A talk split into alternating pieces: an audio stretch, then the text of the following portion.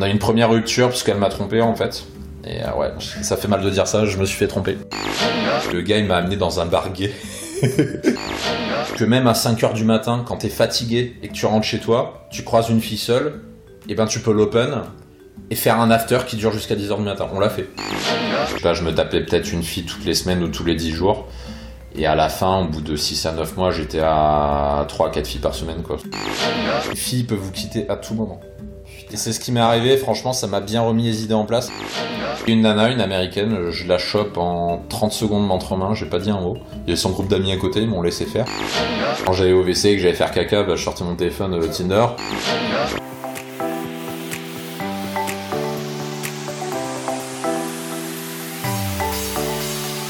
Bonjour à tous, je m'appelle Mike et je vous souhaite la bienvenue sur le podcast Le Dragueur de Paris.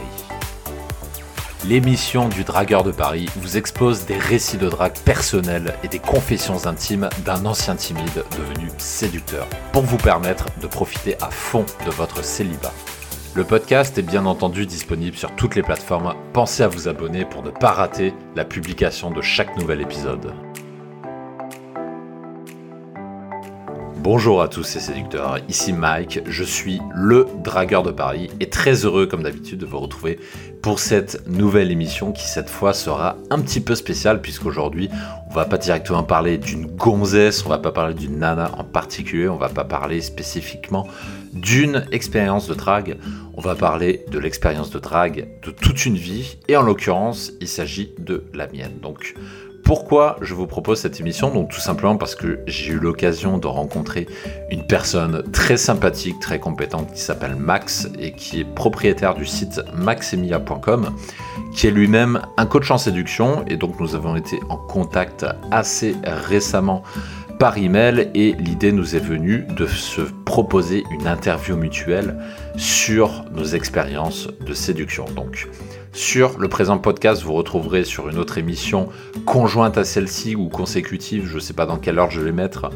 l'interview de Max donc sur sa propre expérience de drague. Et dans le présent podcast vous allez entendre donc mon expérience de drague où je vais revenir sur un passé qu'il est difficile de décrire un passé auquel il est difficile de revenir surtout quand on est coach en séduction et qu'on est relativement adulé par pas mal de gens. Donc je vous dans ce podcast je vous propose de vous raconter une partie de ma vie. Donc ces dix années de drague à partir desquelles je suis passé du zéro absolu de femme où j'avais ni nana, ni argent, ni ami, ni copine, ni quoi que ce soit. J'avais juste mes deux bras, mes deux jambes et mon ordinateur, puisque à l'époque j'étais un geek. Et je vous raconte cette ascension du dragueur, quand j'ai fait pour dépasser les 100 filles avec qui j'ai couché en partant de rien, sachant qu'à l'époque personne n'aurait misé un copec sur moi puisque je partais vraiment au fond du trou et j'avais un physique disgracieux.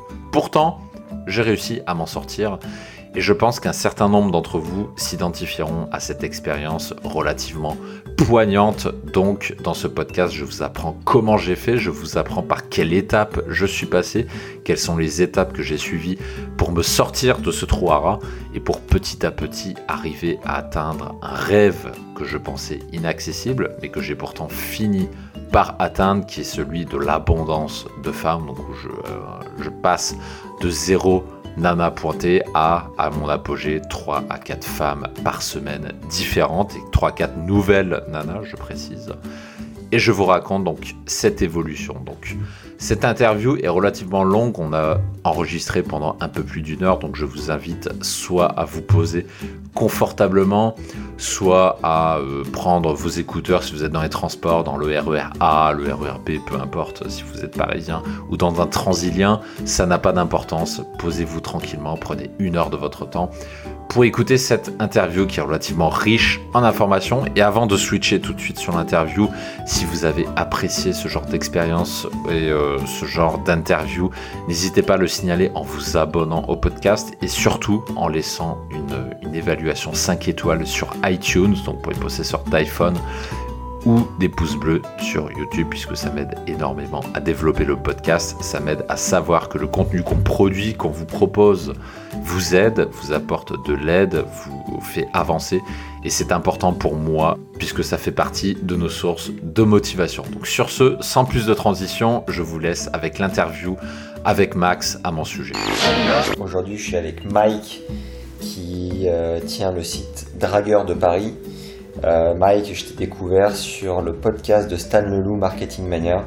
J'ai écouté ton histoire euh, qui m'a plu. Et je me suis dit que j'avais envie d'en savoir plus sur toi, ta manière de faire, ton parcours, qui t'étais, pourquoi tu faisais ça et qu'est-ce que tu transmettais précisément. Alors, bienvenue Mike. Bah, bonjour Max et euh, merci de me recevoir pour, pour cette interview. Avec plaisir.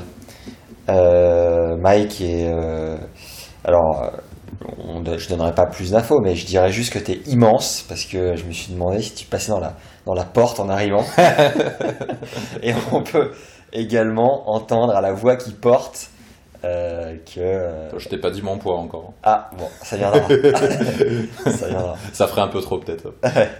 Est-ce que euh, tu peux commencer en nous disant bah, qui t'es et, et voilà, en te faisant une présentation avec tes propres mots, je sais pas, d'une minute, 32 minutes, euh, dis-nous un peu qui t'es, Oui. d'où tu viens.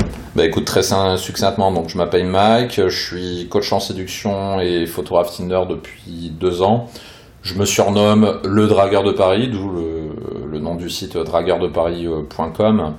Et donc euh, j'apporte mon aide principalement aux hommes euh, qui sont timides et qui ont très peu de femmes dans leur vie pour les faire monter en puissance et euh, petit à petit faire rencontrer de plus en plus de femmes pour atteindre les objectifs qu'ils ont envie d'avoir, c'est-à-dire soit se mettre en couple ou soit avoir une, abondance féminine. Et euh, on est principalement spécialisé sur les sites de rencontres, sur Tinder, puisque c'est la spécialité euh, du site. Et je dis on parce que je suis pas le seul à travailler euh, sur le site. Il y, a, moi qui m'occupe d'une partie des activités, tout ce qui est shooting photo, etc. Mais euh, dans nos prestations, on propose également des, ce qu'on appelle des relooking, des coaching street, des coaching night, etc. qu'on propose également aux gens. Et il y a plusieurs personnes qui travaillent avec moi sur, euh, sur ça pour, euh, voilà, pour, les, pour les hommes qui en veulent, qui ont envie de se donner les moyens de réussir et qui veulent progresser très rapidement, évidemment. Nice. Bonne présentation, concise et précise. Euh, T'as quel âge, tu viens d'où? Et qu'est-ce qui t'a emmené à faire ça aujourd'hui? Alors aujourd'hui j'ai 29 ans, je suis pas parisien, je suis pas à Paris depuis deux ans. En Ah, plus je suis venu à. Paris, c'était pour la drague, c'était que pour ça. Ah, je, incroyable. je- je vais y revenir après. Et euh, donc sur Paris depuis deux ans, avant ça euh, je viens d'un bled dans le sud-est qui s'appelle Aix-en-Provence, qui est une très belle ville dans laquelle j'ai habité pendant 9 ans. Ouais. Donc de mes 18 ans à mes 20, euh, 26 ou 27, je sais plus, euh, à peu près où j'ai fait entre guillemets toute ma la grosse partie de ma carrière de drague là-bas, tout mon apprentissage et puis ensuite on va dire la- le perfectionnement euh, à mon arrivée euh, sur euh, sur Paris. Ok, ça n'a pas dû être hyper simple parce que je crois que c'est une population assez vieillissante sur Aix. Comment t'as fait pour te former là-bas? Alors non, sur Aix, c'est pas vieillissant, au contraire, c'est une population très jeune, très dynamique parce qu'il y a énormément d'étudiants.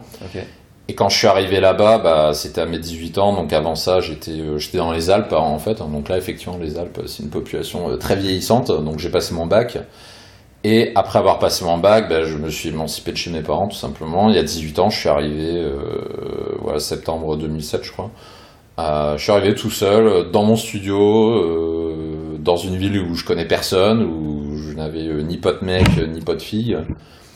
Et au moment où j'arrivais, où je venais d'aménager, bah, le début des cours dans, deux jours. Et à l'époque, j'étais j'étais quelqu'un d'autre. J'étais ultra méga timide, mais vraiment plus introverti. tu meurs. Ouais. Euh, je me considérais comme affreusement moche également. Je pesais aller euh, 40 kilos de moins qu'aujourd'hui. Je faisais jamais de sport. Je passais 10 heures par jour à jouer aux jeux vidéo, euh, puisque Wow. je, je détestais sortir. Je Ok. faisais que ça, geek, machin et tout. Donc, enfin, s'il y a des geeks qui écoutent ce podcast, je jouais à des jeux type Warcraft. Donc, Ouais. euh, je pense qu'il y a peut-être que tu connais aussi d'ailleurs. Je connais le nom, mais euh, Ouais. j'ai pas été client. J'étais à fond sur ça, tu vois, sur Warcraft 3 d'abord, et puis après sur World of Warcraft, c'était des jeux que je passais ma vie dessus, quoi. Wow. Et, euh, et puis bah évidemment, sais, quand t'as 18 ans, avec la puberté, le, les nanas qui passent, compagnie, bah tu dis tiens, faudrait peut-être que je m'intéresse à la drague un petit peu. Et euh, ça a commencé comme ça. Donc euh, les, premiers mois, je m'intéressais pas trop à la drague. Et puis après, bah, avec la montée des hormones, je me suis rendu compte que bah, bon, va peut-être falloir que que je me lance. Quoi. Je peux pas rester tout seul toute ma vie. Ça a été quoi ta prise de conscience, ton déclic? Et euh, ton évolution en fait T'as commencé par quoi finalement? Alors là, il y a eu un très léger déclic à ce moment-là. C'était, bah voilà, il, il- je vais pas passer ma vie tout seul. Il va falloir que je m'intéresse aux femmes. Le gros déclic est venu plus tard. Je vais y venir. Ça, c'était le petit déclic qui a fait que j'ai commencé à m'intéresser au sujet. Le deuxième truc qui a été un déclic un peu plus puissant aussi, c'était euh, quand j'arrivais, donc j'étais en BTS à l'époque, je faisais un BTS, et tous les lundis, j'arrivais euh, en classe, je fais bonjour au mec, machin et tout, et euh, il y avait, euh, on va dire, les nighters euh, de la classe qui racontaient leur soirée du samedi soir. Tu dis bonjour au mec parce que t'as une formation d'ingénieur, c'est ça? Pardon? Tu dis bonjour au mec parce que c'est une formation où il y avait. T'as une formation d'ingénieur, hein, c'est ça? Alors, euh, c'était pas à l'école d'ingénieur encore, c'était un BTS sur deux ans, c'est après que je suis allé en école d'ing- d'ingénieur. Ok. Là, c'était vraiment un BTS que je pensais même pas aller jusqu'au niveau d'ingénieur. Donc, là, D'accord. au début, je voulais être tech, je voulais être tech, tu vois, je voulais être technicien. Ouais. Donc, c'était euh, un BTS informatique en fait, donc je voulais être programmeur en fait, c'était ça que je voulais faire. Bah, parce que j'étais un geek, hein, donc. en lien avec cette passion du geekage, bah voilà, je voulais apprendre à programmer, euh, passer ma vie devant les ordinateurs, ça m'allait très bien à l'époque, tu vois. Yes. Et du coup, bah, c'était une classe de mecs, forcément. euh, Il y avait, euh, y avait une fille dans la classe. C'était une Asiate, je rigole pas. En trois jours, elle s'est fait choper. Wow. Rentrée des classes lundi, et euh, mardi, mercredi normal. Et puis jeudi, on la voit arriver, elle donne la main à un des mecs. Et toi, ça, ça te. ça Ah ouais, ah, ça m'a. Le mec, en plus, il force tranquille, quoi. Le, le mec, on dirait pas comme ça. Je sais pas comment il a fait pour la choper aussi rapidement, j'ai jamais su, mais euh, trois jours, quoi. Et, et ils sont restés ensemble les deux années du, du BTS. Ah ouais, incroyable. Ah ouais, ça. Et, euh, Ils sont mariés, ils ont des enfants. Je sais pas. C'est non, je crois qu'ils ont cassé après. Donc, euh, enfin, on n'est pas en contact, tu vois. Mais euh, je crois qu'ils ont cassé après. Mais euh, voilà, ça a duré les deux ans du, du BTS. Donc, et ça, effectivement, c'était une frustration supplémentaire.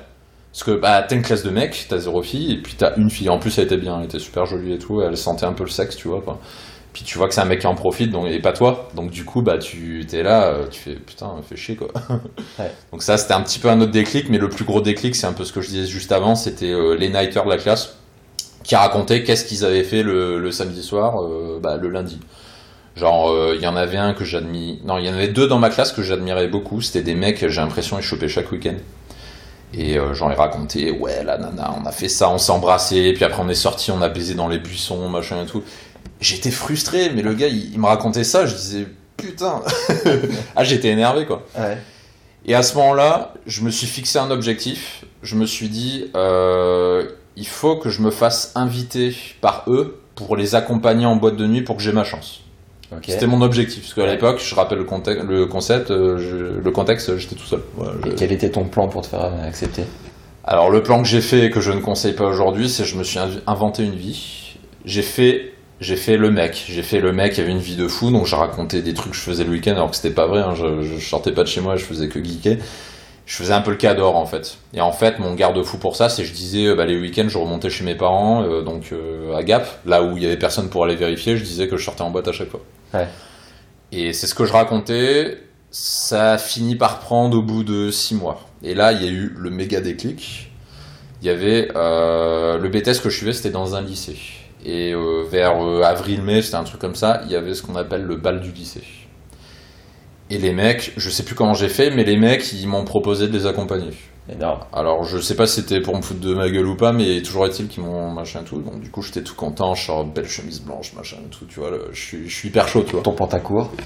Ah non, pas pantacourt quand même. Non, chemise, euh, chemise blanche euh, caporal, machin, parce que c'est un, c'est un peu la marque du Sud. Chemise à manches courtes et pantacourt. Oui, c'est ça. Le classique. Pas, pas le pantacourt, mais chemise manche courte, ouais. En plus, elle était trop grande à l'époque, j'aurais jamais dû mettre une chemise comme ça. Ah, elle était au moins deux tailles trop grande, mais à l'époque, j'étais bidon, tu vois. Donc, euh, et je faisais toujours pas de sport non plus. Et je me suis pointé avec ça. Et on est rentré au bal et tout. Là, j'étais tout content et tout. Mais j'étais en stress aussi. Je me disais, merde, qu'est-ce que je vais faire? Qu'est-ce que je vais faire? Et euh, donc, on était quatre au total. Il y avait moi, il y avait un petit qui était bidon en drague, mais c'était le meilleur pote euh, du mec qui était bon en drague. Il y avait le mec qui était bon en drague et son pote qui était encore meilleur lui-même en drague. C'était son cousin, en fait. Et on est arrivé euh, sur le dance floor, machin et tout. Et les mecs, pff, attaque, attaque, attaque. Ça arrêtait pas, les mecs, ils savaient Ah ouais machin et tout. Et Et ça marchait. Et ça marchait, je les ai vu embrasser des nains et tout. Et moi j'étais là, je savais pas quoi faire. Et du coup je les accompagnais, mais je faisais le pire truc euh, que je pouvais faire, c'est-à-dire je les accompagnais, en fait je faisais ce qu'on appelle le poteau. Faire le poteau, c'est t'as un mec qui va aborder une nana et toi t'arrives à côté et tu te mets droit. Comme tu sais pas quoi faire de tes mains, tu mets, les deux, tu mets les deux mains dans tes poches et t'attends qu'il se passe un truc. le Évidemment, bah, les, filles elles te calculent pas parce que t'es transparent, t'es un poteau quoi. Ouais. Et, euh, et les mecs ils te calculent pas parce qu'ils sont occupés. Et ça a été comme ça toute la soirée. J'ai rien fait finalement, j'ai pas parlé à une seule nana.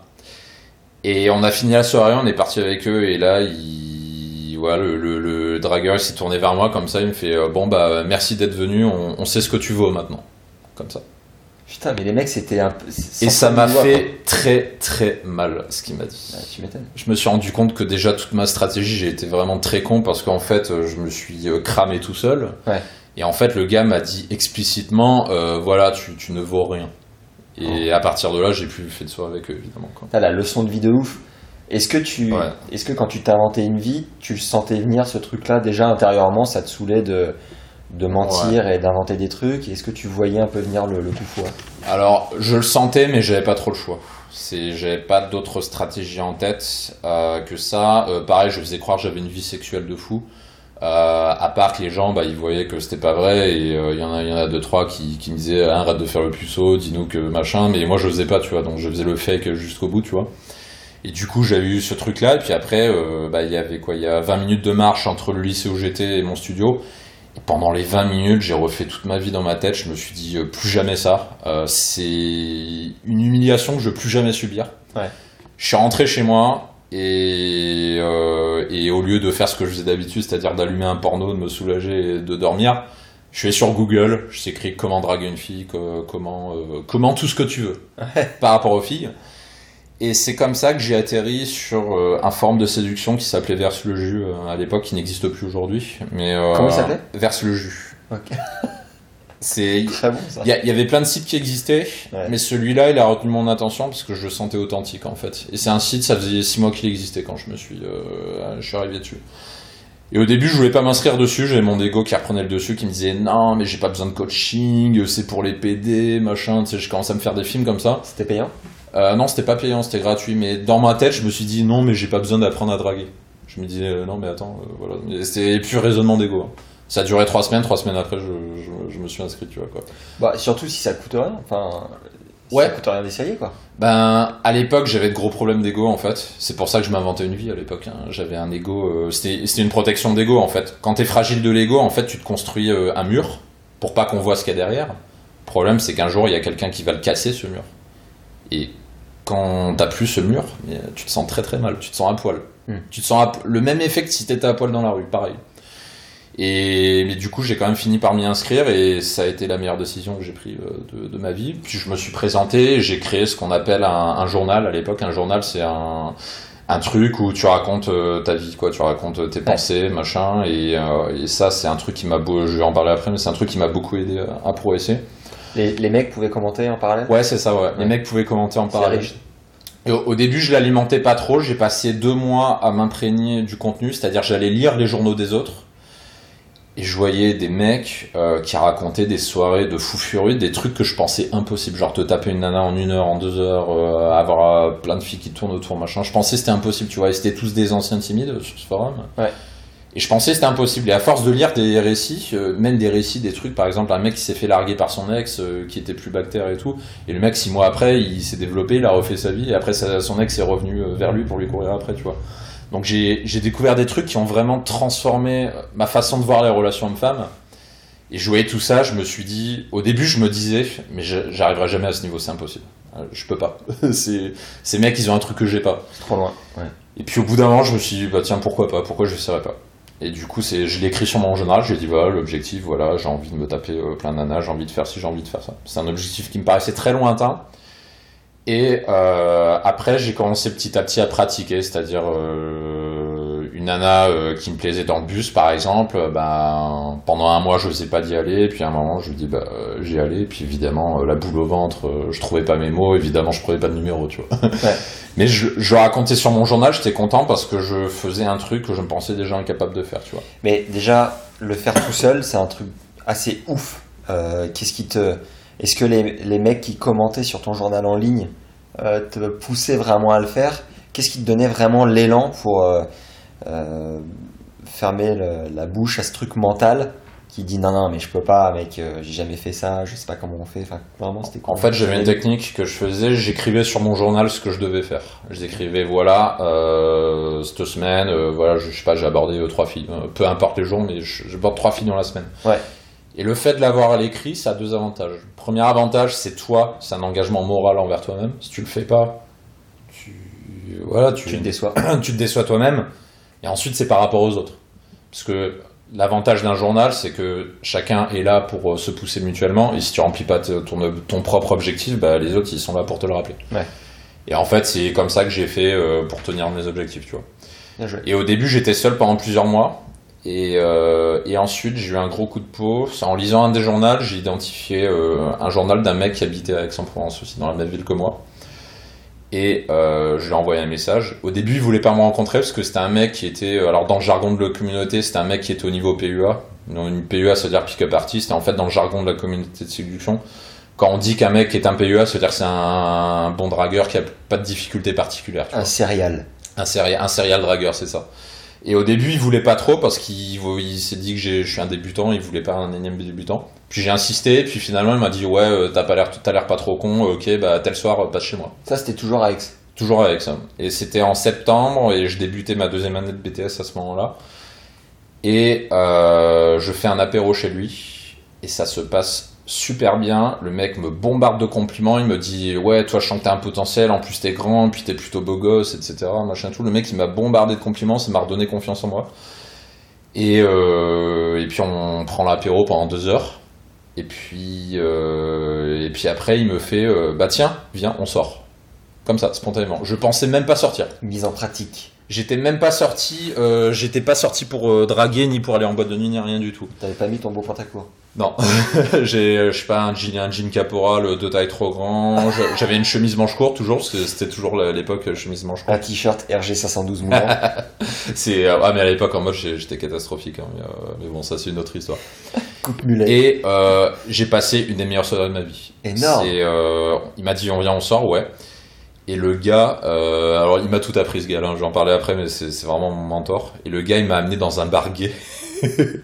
Et en fait, je l'ai appris pas. Après, en fait, il voulait me pousser dans mes retranchements. Il m'a amené dans un bar gay. Et euh, parce qu'en fait, il connaissait euh, le milieu gay de la ville. Et le milieu gay de la ville, c'est un milieu assez bourgeois. En fait, il y avait, genre, on est allé dans le bar et puis après, on est allé dans le carré VIP dans le Ouais. bar gay. Et en fait, il y avait, il y avait deux politiciens euh, exois. Il y avait un ancien PUA qui est devenu gay parce que les filles, ça l'a saoulé. Et le mec avait un nombre incalculable d'amis filles. Donc il y avait plein, il y avait plein de filles et des mecs euh, gays et tout. Il y avait son mari, machin, parce qu'il appelait son mari. Et on a passé euh, deux heures à boire machin et tout. Et puis le mec, il, il me félicitait quoi. Il me disait ça va, tu réagis bien, t'es social et tout, c'est cool. Vas-y, tiens, bois un coup encore. Allez, vas-y, bois, machin et tout. Puis il faisait boire et tout. Toi, ça faisait combien de temps à ce moment-là que tu pratiquais déjà avant? Bah avant j'avais fait que ma pratique en solitaire donc euh, j'abordais des filles Six mais euh, non euh, ouais 4 mois un truc comme ça. J'ai dû prendre un, un seul numéro mais je crois qu'elle m'a jamais répondu. Ouais, J'étais- donc là, j'étais encore très débutant tu vois. saut dans le grand Ouais. bain, quoi. et après à 2h du matin le politicien il dit bah venez on va en boîte. Et on est à la, allé à la plus grosse boîte de la ville. C'est une boîte qui s'appelle le Mistral qui a au centre-ville de Aix.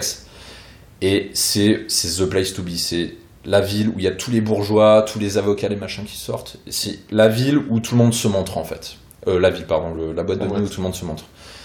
Et euh, on est allé là-bas.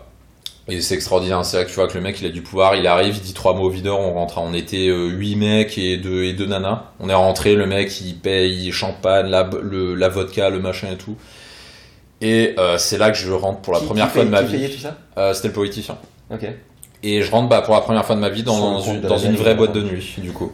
C'est, euh, tu disais? Il payait bien entendu sur le compte de la mairie. Je sais pas. non, je pense qu'il gagnait bien sa vie, il avait pas mal de business à côté, mais euh, il gagnait très très bien sa vie. Et du coup, ouais, c'est euh, mon- mes premiers pas dans une boîte de nuit. Wow. Et c'est à ce moment-là que j'ai compris qui j'étais et ce à quoi j'étais destiné, et, et ça a tracé après toute ma, entre guillemets, carrière de dragueur. C'est-à-dire, en fait, je suis fait pour le monde de la nuit, tu vois, et ça a toujours été mon fil de préféré, et je l'ai compris quand j'ai mis les pieds en boîte de nuit. Ouais. J'ai compris ça tout de suite. En fait, contrairement à la drague de rue, la drague de rue, euh, je sais faire, c'est pas le problème, mais j'ai pas, euh, j'ai pas tant de vibe que ça les brancher dans la rue. Par contre, quand je suis allé en boîte de nuit, alors là, je me sentais à l'aise direct. Alors attends, je te coupe deux secondes. Juste pour faire écho à ça, moi, la première fois que je suis allé en boîte de nuit, j'avais 14 ans. Ouais. 14 ans, tu 14 t'arrivais à ans, rentrer ouais. ouais, ouais, parce que j'ai toujours fait plus vieux que mon âge. Je me souviens déjà quand j'avais 12 ans, à un moment donné, euh, pas loin de 17. Enfin, tu vois, j'ai j'ai toujours été euh, avantagé de ce point de vue-là. Et à 14 ans, je me souviens avoir vu euh, toutes ces nanas se frotter contre des mecs. Et je me disais, waouh, mais c'est quoi ce truc? Tu vois, je découvrais un endroit, mais Ouais. à 14 piges, t'as pas la vision que t'as à 18-19. Ah, pas du tout. ouais. Et euh, ça a été euh, t'as une révélation de ouf. En plus, bon, c'était une boîte de campagne, heureusement, parce qu'à Paris, je pense que ça m'aurait retourné la cervelle. Et euh, toi, je crois comprendre pourquoi t'as as autant matché avec la, la nuit. C'est parce que, enfin, tu me diras si je me trompe ou pas, mais déjà, t'es immense, t'as une carrure de ouf. La soirée joue énormément sur. Alors attention, à l'époque, je faisais 30 à 40 kilos de moins, je faisais Ouais, la même ouais. taille, mais Ouais. attention, la carrure, c'était pas ça. hein. T'étais un lacet. ouais, j'étais une asperge à l'époque. On m'appelait l'asperge. ouais. Après, bon, c'est vrai que t'étais euh, peut-être moins beau gosse et stylé que maintenant, mais le, bah, la soirée, tu joues quand même énormément sur euh, l'apparence et, euh, Hmm. et ton, voilà, ton physique, ce que tu dégages, machin. Et euh, alors peut-être que t'as eu plus d'aisance spontanément parce que le contexte est plus propice, Hmm. mais je pense déjà que ton, bah, ta morphologie est- aide et ta gueule aussi aide un peu euh, dans ce contexte-là, quoi. Enfin, moi je le ressens comme ça. D'accord. Bah, Alors, merci, je te connais- merci du compliment. Alors je te connais depuis euh, une heure. donc, euh, Ouais. je sais pas comment, comment toi t'as expliqué que euh, tu te sois, t'es, t'es autant une révélation pour la soirée? Bah, la seule explication, je trouve, c'est la musique, puisque je, je suis un gros fan de techno, d'électro, j'ai toujours aimé ça. Ouais. C'est vraiment le seul truc, euh, la seule explication rationnelle que je peux trouver. Mais tu danses, du coup, ou pas Ah ouais, j'ai aucun problème avec ça. Ok, cool. Bah voilà. Je suis même plus, je suis même plus à l'aise pour choper sur le dance floor que au bar à raconter, à raconter sa vie. Je suis plus à l'aise avec ça. Ok. Bah voilà, ouais, c'est que t'es un peu comme un poisson dans l'eau, quoi. T'es dans ton élément. Ouais, et bah, je l'ai vu dès cette première soirée, ça a toujours été comme ça. Est-ce que t'avais besoin de beaucoup picoler ou pas forcément? Euh, au début, non. Après, ça, c'est la faute de mon mentor, hein, parce que bon, euh, je vais en parler après, mais mon mentor, il aimait beaucoup, euh, c'était un gros fêtard, il aimait beaucoup euh, faire la fête et tout, et boire, et, fumer aussi. Ce que je ne faisais jamais avant. Et puis, et puis après, bah, il me dit, pour me décoincer un peu, il me disait, Eh, tiens, vas-y, bois un coup, machin et tout.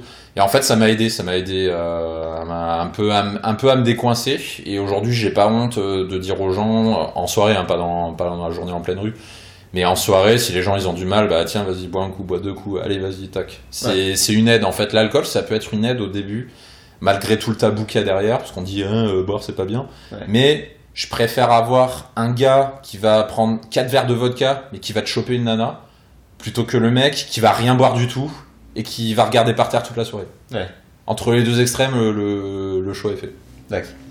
Ton mentor, combien, jusqu'à quand il est resté ton mentor et quelle a été la suite de ta progression, de ton évolution? Alors bah du coup suite à cette première soirée, il, bah, il a vu que j'avais un beau potentiel et puis on avait à peu près le même délire et après bah, il a été euh, mon mentor pendant euh, un an, un an et demi, un truc comme ça. Ouais, une bonne année, ouais. Pendant une bonne année, il m'emmenait tout le temps euh, dans le milieu de la nuit. Lui, il faisait jamais de street. Hein. C'était pas un streeter, donc du street, j'ai arrêté d'en faire à ce moment-là. Ouais. Les applications, ça existait pas à l'époque, donc j'en faisais pas. Donc en fait, j'avais euh, que la night à l'époque. Et du coup, on faisait que sortir en bar et en boîte de nuit. Et c'est comme ça que j'ai fait mes armes, en fait. Avec, euh, À quelle fréquence? Euh, bah, comme j'étais en cours, ça m'est déjà arrivé de sécher des cours. hein, je sais, c'est pas bien. mais, j'ai déjà séché des cours, ça montait à 4 fois par semaine, facile, ça pouvait aller. Ah ouais, gros gros apprentissage. T'étais en stage intensif, quoi. Entre 2 et 4 fois par semaine, ouais. Tu Ouais. faisais un bootcamp de la night. Ouais, c'est ça. Ouais. C'est, j'adorais ça. Et puis on, ouais, puis on faisait, euh, ouais, on faisait tous les bars, les boîtes, machin et tout. Et c'était, tu- c'était vraiment des souvenirs de, de fou furieux, quoi. T'étais étudiant, t'avais. J'étais étudiant, T'avais ouais. quoi comme budget Enfin, quatre fois par, euh, par soirée Alors ça, ça a été un de mes problèmes. C'est, euh, je me débrouillais pour ne jamais consommer.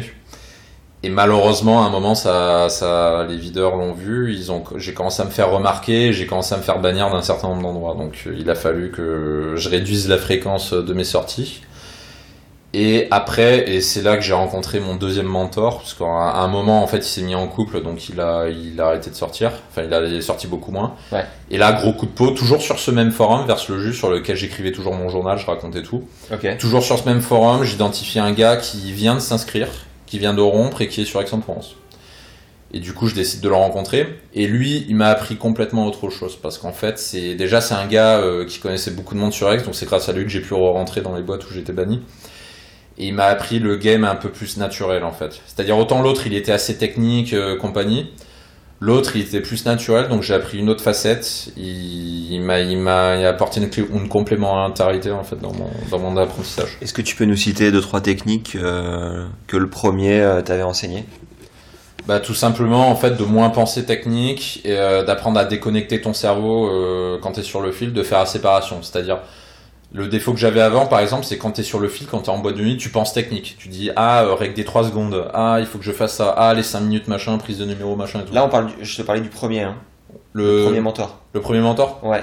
Quelles étaient ces techniques à lui? Ah lui bah c'était euh, c'était surtout les techniques d'approche sur le sur le dance floor, c'est-à-dire euh, voilà, te mettre de trois quarts par rapport à la fille, donc c'est-à-dire ta fille elle est euh, elle est elle regarde d'un certain côté et toi plutôt que de l'attaquer en étant totalement en face, tu te mets de trois quarts, ça c'est la technique du trois quarts.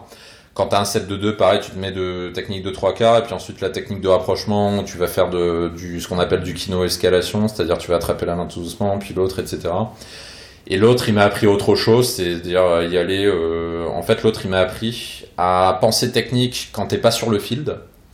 Et quand t'es dans le field, par contre, tu déconnectes ton cerveau et boum, tu y vas.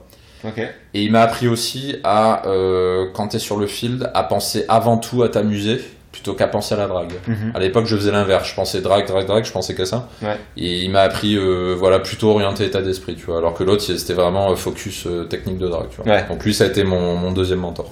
Je m'identifie plus sur le deuxième. C'est les deux sont différents. Ouais, bien sûr. Après, le premier est très bon quand tu pars de loin et que tu as besoin d'un d'un repère, d'un cadre. Et une fois que le cadre est établi, euh, bien entendu, tu prends plus de plaisir à, à Mm. déconnecter de la drague pure et à prendre du plaisir une fois que tu es dans le. Bah, Une fois que t'es dans l'action. Bah, je te cache pas que le deuxième, ça restait quand même assez conventionnel, bien qu'il m'ait appris euh, le côté naturel de la drague. Le premier avait l'avantage de m'apprendre à repousser mes limites, à pas hésiter à faire des soirées jusqu'à 6 heures du matin, à m'apprendre que même à 5 heures du matin, quand t'es fatigué et que tu rentres chez toi, tu croises une fille seule, et ben tu peux l'open et faire un after qui dure jusqu'à 10 heures du matin. On l'a fait. On l'a déjà fait. La machine. Ah non, mais c'est ce mec m'a ce mec m'a tout appris hein, vraiment quoi. Donc entre les deux, moi je retiens surtout le premier parce que j'ai plus appris auprès de lui que, que de l'autre, mais les deux m'ont appris beaucoup de choses euh, quand même. Est-ce que les mecs qui t'ont foutu la honte euh, au départ, là, dans ton BTS, euh, tu les revoyais à ce moment-là, ils pouvaient voir un peu ton évolution? Ouais, il voyait mon évolution et ça je le dis d'ailleurs pour ceux qui, euh, qui écoutent l'émission. Euh, quand on change, les, les gens n'aiment pas euh, le changement déjà pour eux-mêmes et les gens sont réfractaires aussi quand on voit le changement des autres. Et du coup, quand ils, ont vu que j'ai commencé à évoluer, parce que j'ai commencé à faire du sport aussi à côté, parce qu'en fait, mon premier mentor, il faisait du jiu-jitsu, et c'est comme ça que je suis rentré dans le milieu des, sports de combat, donc j'ai commencé à faire des sports de combat. J'avais une évolution générale, déjà, euh, voilà, je changeais de coupe de cheveux, euh, je m'habillais un peu mieux, j'avais une carrure qui commençait à se développer, j'étais un peu plus direct dans ma façon de parler, j'étais moins coincé qu'avant. Et perpétuellement, les autres, ils essaient un peu de me remettre à ma place, tu vois, de me dire euh, non, mais toi, de toute façon, t'es bidon, ou toi, machin, et tout. Donc, euh, sur le coup, j'ai pris sur moi euh, jusqu'à la fin du BTS. J'avais plus qu'un an à tirer, de toute façon. Donc, euh, jusqu'à la fin du BTS, et puis après, quand je suis en école d'ingé, je les ai pas revus, tu vois. Donc, euh, du coup, euh, ça a pas duré, ça a pas duré très longtemps, tu vois, finalement. T'as senti que tu les regardais un peu dans le rétro, au bout d'un moment, que t'avais vraiment pris le lead, ou que ces gars-là avaient toujours un ascendant psychologique Non, ils étaient que- toujours meilleurs que moi. C'est bien après que, c'est bien après que j'ai eu le, ce que t'appelles le, le rétroviseur, comme tu dis. D'accord. Parce que j'étais pas assez bon encore à l'époque. J'avais déjà un bon niveau, mais j'étais très loin encore du niveau d'aujourd'hui. Ok. Donc la suite, euh, dis-nous en quelques, en quelques lignes comment est-ce que tu arrives sur Paris, euh, comment se dessine la suite du destin? Alors, j'ai une transition un peu plus longue que tu, tu l'attends. Euh, au bout d'un moment, je rencontre une nana avec qui euh, je me sens bien, de qui je tombe amoureux. Et euh, alors, c'est en quelle année? C'était 2009, je crois, un truc comme ça. Et j'arrête la drague en fait, et je me mets trois ans en couple. Yes. Pendant trois ans, j'ai arrêté la drague, et euh, donc pendant deux ans, on est ensemble, machin. Puis la dernière année, on habite ensemble. Pas de frustration, euh, t'es bien, t'es heureux? Heureux au début. Les deux et demi premières années, je suis heureux. Et vers les six mois, la relation part en cacahuète pour un, pour un certain nombre de raisons. Ça va être un peu long si je développe ici, donc je vais essayer d'être très succinct. En trois phrases? Routine, euh, sentiment de pas avoir fait tout ce que j'aurais pu faire. Euh, il y avait aussi la différence d'âge, elle avait 4 ans de plus que moi, elle, elle était en mode... euh, elle rentrait dans le mode jeu des gamins, ce qui n'était pas mon cas, puisque j'avais que 22 ans à l'époque, elle en avait 27. Oula. Ouais, elle en avait 27, C'est donc elle, elle était en mode, voilà, dans deux ans, je veux que tu me fasses des gosses. Et je voulais pas, mais c'est en grande partie pour ça que la relation s'est cassée, et elle s'est très très mal finie. On a eu une première rupture, parce qu'elle m'a trompé en fait. Et euh, ouais, ça fait mal de dire ça, je me suis fait tromper. Ouais. Première rupture, et je repars super énervé et tout. Et à l'époque, Adopt un mec existait, donc je me suis inscrit sur Adopt un mec et j'ai eu un coup de peau. Je me suis, j'ai rencontré une nana que je me suis mis euh, une semaine après. Ouais. Ça l'a rendu folle de jalousie, elle est revenue vers moi. Et comme j'étais amoureux, bah, je me suis remis avec. Wow. Et j'ai cassé avec l'autre. J'aurais pas dû faire ça, mais euh, j'ai fait ça. Combien de temps ça a repris? La relation a duré trois mois de plus. Elle m'a trompé une deuxième fois, sauf que là, elle m'a fait la transition intégrale. C'est-à-dire, en fait, le mec, elle l'a rencontré un mois avant. Elle a attendu d'être sûre qu'avec lui, ce soit bon. Et d'un coup, elle a fait la transition. Wow. En une seule traite, elle m'a appelé, elle m'a dit, euh, elle était en train de pleurer au téléphone, elle m'a dit, non, mais voilà, je veux qu'on arrête, machin et tout. Mais au début, elle m'a pas dit qu'il y avait un autre mec, je l'ai su après, en fait. Et tu l'as pas du tout vu venir, rien du tout? Non, rien, aucun signe dans cette heure. Aucun. C'est pour ça que je dis, Ah. tou- je dis toujours aux gens euh, qui sont en couple, qui se croient en sécurité, vous n'êtes jamais en sécurité. Une fille peut vous quitter à tout moment. Et c'est ce qui m'est arrivé, franchement, ça m'a bien remis les idées en place. Je dis toujours aux mecs, euh, ne dépendez jamais d'une fille, parce que c'est l'erreur que j'ai fait avant, je dépendais de cette fille-là, et je me suis retrouvé à nouveau au fond du trou quand elle m'a quitté, je me suis retrouvé seul. J'avais des potes, bien sûr, mais j'en avais moins qu'avant, parce que j'ai coupé les ponts avec une partie d'entre eux. Et je me suis retrouvé en mode, euh, qu'est-ce que je vais devenir, quoi. Donc, euh, Et qu'est-ce que t'attends de dépendre d'elle? Pareil, très rapidement. Ben, l'essentiel de nos activités, on, les faisais avec elle. J'avais très peu d'activités que je faisais avec mes potes parce qu'en fait, au fur et à mesure des trois années, ben, je me coupais progressivement de, de beaucoup de potes et je faisais plus d'activités avec eux, en fait. Donc, du coup, comme je passais l'essentiel de mon temps avec elle, plus ses activités, ben, le jour où on a cassé, tu te retrouvais avec un grand vide. Ouais. Et du coup, bah, on est en, là, à cette époque, on est en 2012 et je me retrouve, euh, ou 2013, je sais plus. Et je me retrouve tout seul au fond du trou. Avec un bagage de drague derrière, mais pas encore suffisamment important pour avoir une vraie confiance, tu vois. Quoi. Comment tu te reconstruis à ce moment-là? Comment tu rebondis? Alors, autre coup de peau que j'ai eu euh, en, bah, en quittant l'appartement, puisqu'on habitait ensemble, j'avais un des potes à qui j'étais en contact qui voulait reprendre des études sur Aix et qui était open pour faire une, une coloc. Ouais. Et c'était un mec qui était euh, très bon en drague. Et il m'a proposé une coloc, et du coup, on a fait une coloc ensemble. C'était un dragueur, lui aussi. On a été en coloc pendant euh, trois ans, je crois. Ouais, t- trois ans de coloc. Et alors là, c'était l'orgie. Voilà. Ah ouais. Euh, je te cache pas, les six premiers mois, j'étais retourné en mode puceau, c'est-à-dire je, je devais réapprendre la drague. Euh, parce que bon, à l'époque, j'avais pas assez pratiqué non plus, je faisais beaucoup de night game. À l'époque, les applications, ça n'existait pas, donc je faisais beaucoup de night game et très peu de street.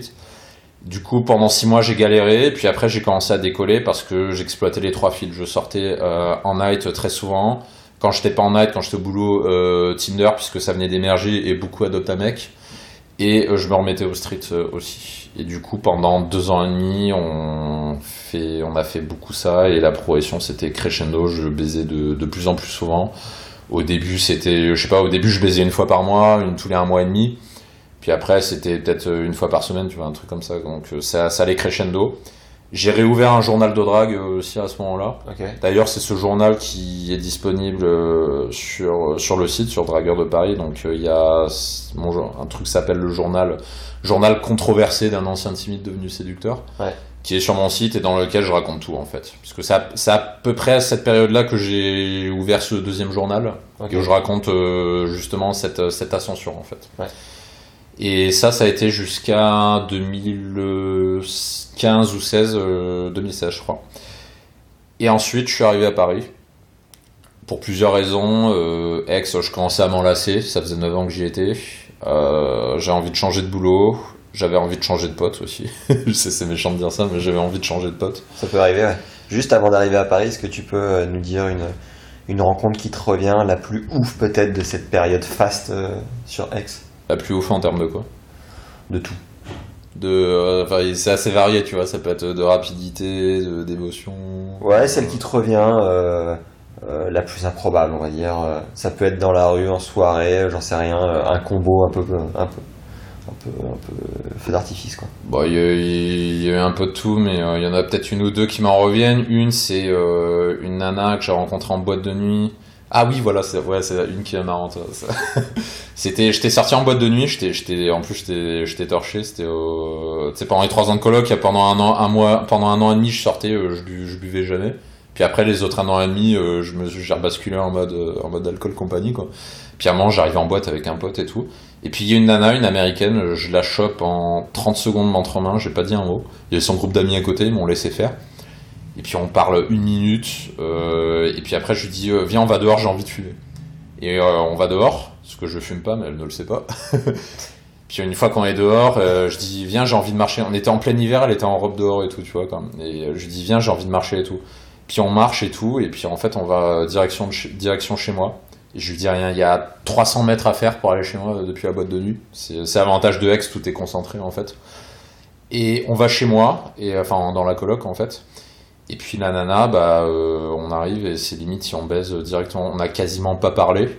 C'est juste on arrive chez moi, euh, je, mets la lumière, machin et tout, et puis la nana elle me demande euh, ouais c'est où les toilettes? Je lui dis bah c'est là, machin, puis elle va aux toilettes. Quand elle sort des toilettes, elle se trompe de porte, en plus elle va dans la chambre de mon coloc. Lui en plein il fait putain qu'est-ce qui se passe, c'est quoi ce bordel? Puis elle se gourre et puis finalement elle vient chez moi. Et puis bah bah je la baisse toute la nuit, puis après on s'endort. Et puis euh, puis je la rebaise le lendemain matin. Puis après elle fait ses affaires et puis je lui dis ah tu fais quoi ce week-end et tout, je fais ah, je fais équitation, je sais pas quoi là. et puis elle part, j'ai pas pris son numéro, j'ai jamais revu. Ça, ça, ça s'est fait en même pas une demi-heure, ouais 20 minutes franchement, 20 minutes, une demi-heure, euh, et ça c'est un truc de malade quand ça t'arrive quoi. Ouais. Et euh, euh, du coup, ouais, quand tu me dis voilà un truc qui m'a un peu marqué, bah c'est ça, voilà, ce genre, ce genre d'aventure qu'on pense impossible, mais non, c'est possible et c'est pas la seule fois où je l'ai fait. Tu peux te taper une nana extrêmement rapidement. Ça, ça demande pas d'être un surdoué, ça demande juste euh, d'avoir de l'audace, d'aller vite et euh, de, de faire ton rôle de mec en fait, tout, tout simplement quoi. Je confirme. Euh, en arrivant, donc du coup, t'arrives sur Paris. Ouais, donc j'arrive sur Paris, pareil, euh, reset. Je connais quasiment personne. Je connaissais, ouais, je connaissais deux personnes sur Paris. J'arrive ven- vendredi avec mon père, on emmène mes affaires, on signe le bail et tout. Mon père il dort avec moi le vendredi. Ouais. Samedi midi, je l'accompagne à la barre, il, il gare, il part. J'appelle une des deux personnes que je connaissais, je lui dis viens on fait du street. Euh, il me retrouve à la station de métro, j'étais en train de faire mon passe Navigo, parce que bah, à Paris, euh, passe Navigo, euh, obligé quoi. Ouais. Libre. Et direct, on commence à brancher. Je prends mes premiers numéros euh, le, le jour, euh, le lendemain du déménagement. Je prends Ça, les premiers numéros. pour s'intégrer dans la ville, c'est ce qu'il y a de mieux à J'ai faire. j'ai commencé par ça direct. Et je crois le soir même ou le lendemain, je sais plus, j'ai fait ma première soirée night. Et il a invité un pote à lui euh, qui est devenu mon wing, euh, mon partenaire de drague principal euh, sur Paris, qui s'appelle Anthony, s'il écoute ce, podcast. Et, puis bon, on n'avait pas chopé ce soir-là, mais du coup, bah, j'avais rencontré Anthony. À partir de là, bah, c'est quasiment que avec lui j'ai fait mes. Parce qu'en fait, j'aime pas sortir en groupe de mecs en boîte de nuit. J'aime bien sortir à deux en mode Starsky et Hutch. Ouais. Je trouve que c'est beaucoup plus, euh, c'est plus intime déjà. T'es t'es plus euh, dans le truc. Et c'est plus facile de t'intégrer quand tu vas parler à des filles quand t'es à deux. Parce que quand t'es un groupe de mecs, bon, déjà, tu rentres pas dans les boîtes. Puis t'es mal vu, quoi, par les sept. Quand il y a un groupe de cinq mecs, c'est toujours un peu louche, quoi. C'est un peu chaud, ouais. C'est vu un peu comme le groupe de mecs qui veulent choper. Après, si tu sors avec un wing qui est très très bon et que lui passe sa soirée à parler à des filles et que toi t'es un peu sur le carreau, Ouais. il faut vraiment être du même niveau. Bah, on, est- de- on était à peu près du même niveau. Il est presque aussi grand que moi aussi d'ailleurs. C'est un peu ça peut-être qui a fait qu'on s'entend très bien. On a le même délire, on aime la techno, machin. Et euh, du coup, ça a facilité le truc. Je sais pas, ça a été comme une évidence. Du coup, on a fait toutes nos soirées euh, après euh, ensemble. Et en ouais, en une semaine, j'ai chopé ma, ma première nana quoi. C'était euh, par les sites de rencontre cette fois. C'était c'était, je crois, c'était via Tinder. Et au lieu de faire un date classique, je lui ai dit euh, bah euh, ouais, je suis, en, je suis en bar, machin, rejoins-moi. Elle m'a rejoint à 1h du matin, et puis on s'est embrassé au bout d'une demi-heure, et puis euh, on a, on a terminé chez moi. Quoi. Ça s'est fait ouais, une semaine après mon, mon arrivée. C'était ton pot d'accueil. Ouais, bah, en plus c'était un, super bon coup, quoi. C'était on, on prend servi euh, pas mal de fois et tout. Et, ouais, franchement, ça commençait super bien. Et euh, ouais, deux semaines après, je rencontre une nana qui est devenue euh, mon premier plan cul pendant euh, presque un an, tu vois. Quoi. Donc truc, truc super bien aussi. Ouais.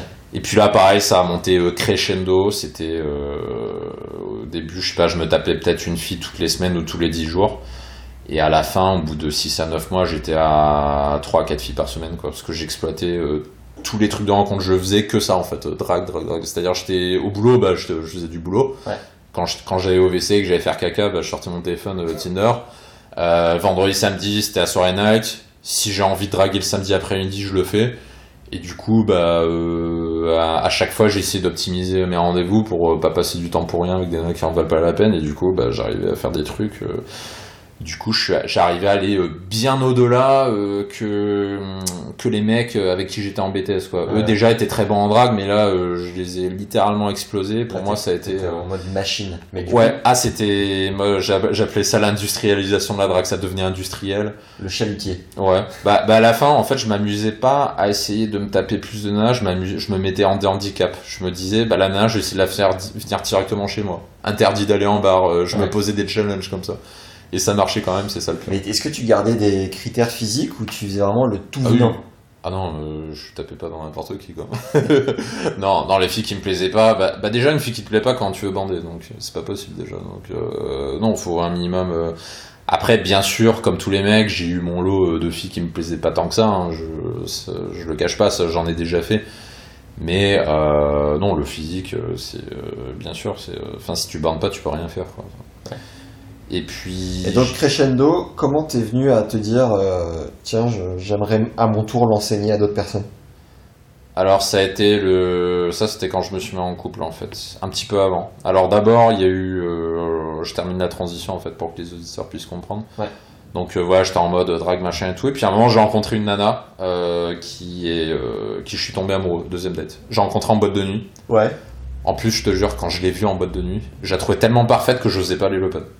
Je lui dis non mais elle va me rejeter ça passera pas. Regarde là putain je dis c'est pas possible. Il y avait quatre mecs autour d'elle. hein. C'était des- euh, C'était au Sullivan's à Pigalle. Ok. Et euh, il y avait ces quatre potes mecs autour, je me dis, mais jamais ça passera, il n'y a pas moyen. J'étais avec des potes, allez, vas-y, machin tout. Attends, si, mon, je- mon surnom c'était Agazama à l'époque, et les gens me disaient, ah, t'es Agazama, t'as peur de rien, vas-y et tout, quoi. C'est quoi Gazama C'est mon surnom en fait, c'est mon pseudo. Et Ah, sur. euh, Ouais, c'est mon c'est le pseudo que j'ai dans mon journal de drague. en fait. sur Verse le jus. Alors, Euh, verse le jus, mon pseudo c'était Ouragan, puis après j'ai changé, c'était Agazama. Ok. Sullivan euh, Pigalle, j'ai un ami qui a rencontré sa femme là-bas à 5h du mat. C'est un très très bon spot là-bas, c'est Ouais. un, c'est un de mes spots préférés Paris. Je trouve que c'est équilibré.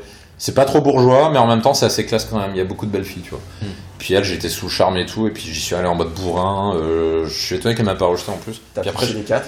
Je l'ai emmené au bar. De quoi là? T'as poussé les quatre euh, Non, même pas. C'est, je me suis incrusté, je les ai même pas poussés. J'ai attrapé la main, puis elle m'a suivi et tout. J'ai dansé et tout. Et puis après, je l'ai emmené au bar. J'ai essayé de l'embrasser dix fois. Elle m'a mis un vent à chaque fois.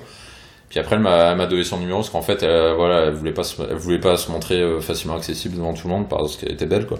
Puis elle m'a filé son numéro et puis je l'ai revu euh, deux jours après. Puis c'est là que j'ai embrassé et tout. Et puis euh, je suis tombé amoureux dès le deuxième date, quoi. C'était une nana, mais vraiment parfaite, quoi. Génial. Et le pire, c'est que j'ai jamais baisé. Ah, On s'est vu six fois en tout. La troisième fois, elle est venue chez moi. Et en fait, elle faisait des blocages. Elle ne pouvait pas coucher tout de suite. J'ai jamais su pourquoi. Et le jour où elle devait dormir euh, chez moi, euh, m'a- plaqué comme ça. Et moi, j'étais en mode in love, tu vois. je J'ai ultra mal pris. Et puis après, pendant 3 mois, 3-4 mois, je suis reparti en mode période drague, mais là encore plus, quoi. Là, je- j'étais énervé, tu vois. Je reportais ma haine euh, sur, le, sur la baisse, tu vois, quoi. Et puis au bout d'un moment, j'en ai eu marre de la drague. C'est à ce moment-là que j'ai commencé à m'intéresser au coaching. Je me suis dit, bah, au lieu de draguer pour moi, si j'apprenais aux autres à, à le faire Euh, Je sentais que j'avais un peu une fibre euh, pédagogue. Ouais. Et euh, Je bien tes potes.